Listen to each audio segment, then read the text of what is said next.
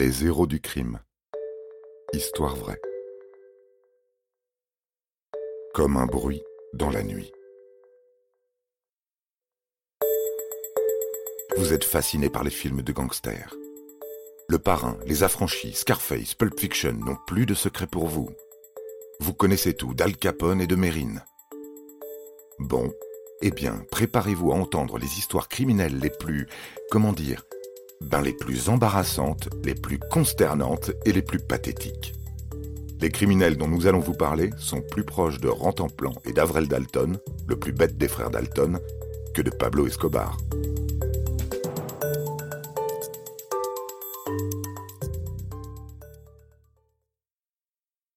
Prenez par exemple Marius Ionescu, un cambrioleur roumain de 31 ans, tellement semblable à tous les cambrioleurs du monde entier quoique celui-ci est tout de même un peu particulier. Tout avait bien commencé, car Marius n'en était pas à son premier larcin, il est organisé. Il repère d'abord une maison intéressante à Benesti, dans le nord de la Roumanie. Puis il organise la surveillance des lieux et des habitants.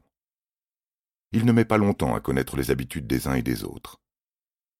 Au jour décidé pour le cambriolage, Marius pénètre par effraction dans la maison. Il est assuré d'y trouver de l'argent, des bijoux, et du matériel IFI.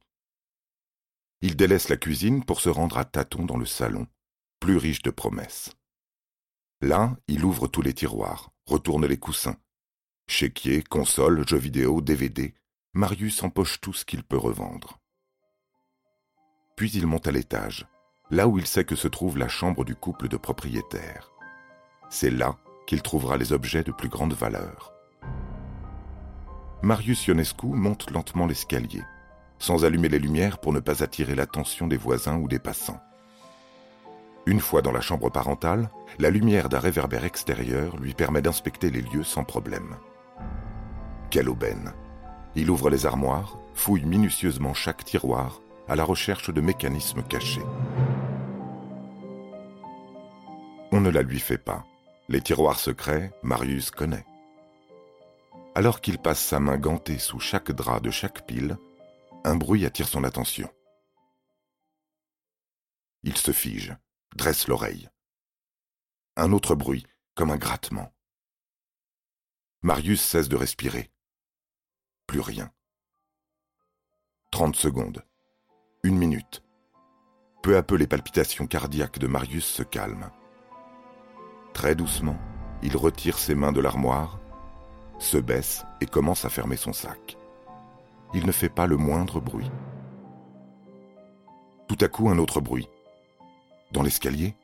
Il y a quelqu'un dans l'escalier? Marius lâche son sac, regarde autour de lui. Il avance lentement à quatre pattes vers le leaking size. Il se glisse dessous, puis il attend. Ça court dans l'escalier, non? Marius voudrait disparaître. Il voudrait ne jamais être entré dans cette maison, cette trop grande et trop belle maison, une cible évidente pour tous les cambrioleurs. Un autre cambrioleur vient de s'y introduire, peut-être grâce à la fenêtre qu'il a cassée. Marius claque des dents. Il tremble de tous ses membres. Il y a du bruit sur le palier, comme quelqu'un qui marche. Ça s'arrête devant la porte de la chambre où il se trouve, puis ça recommence.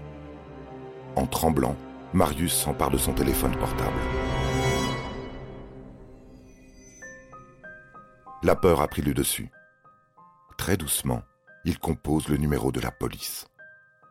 Il chuchote à peine, en expliquant qu'il faut absolument intervenir tout de suite, là, maintenant, dans la maison de Benesti où il se trouve, car elle est en train d'être cambriolée.